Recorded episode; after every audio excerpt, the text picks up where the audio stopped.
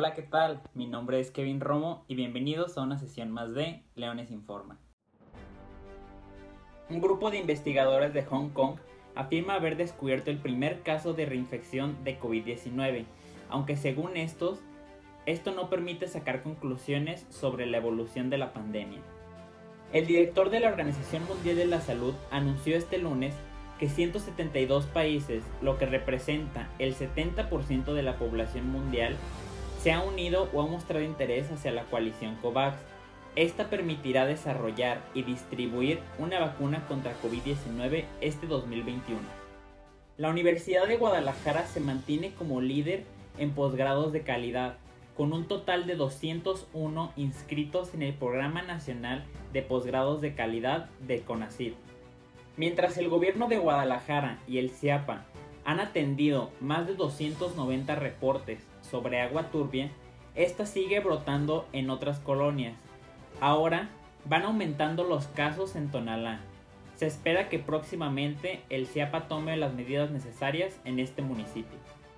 La Organización Mundial de la Salud y la UNICEF recomiendan que no sea obligatorio el uso de mascarillas en menores de 5 años, ya que estos muestran una incapacidad para utilizar una mascarilla sin una asistencia.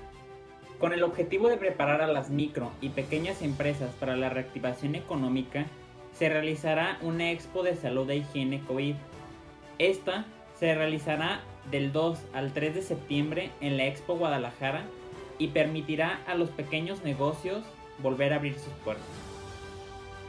La tormenta tropical Hernán se encuentra en las costas de Jalisco y cada vez más cerca de la entidad.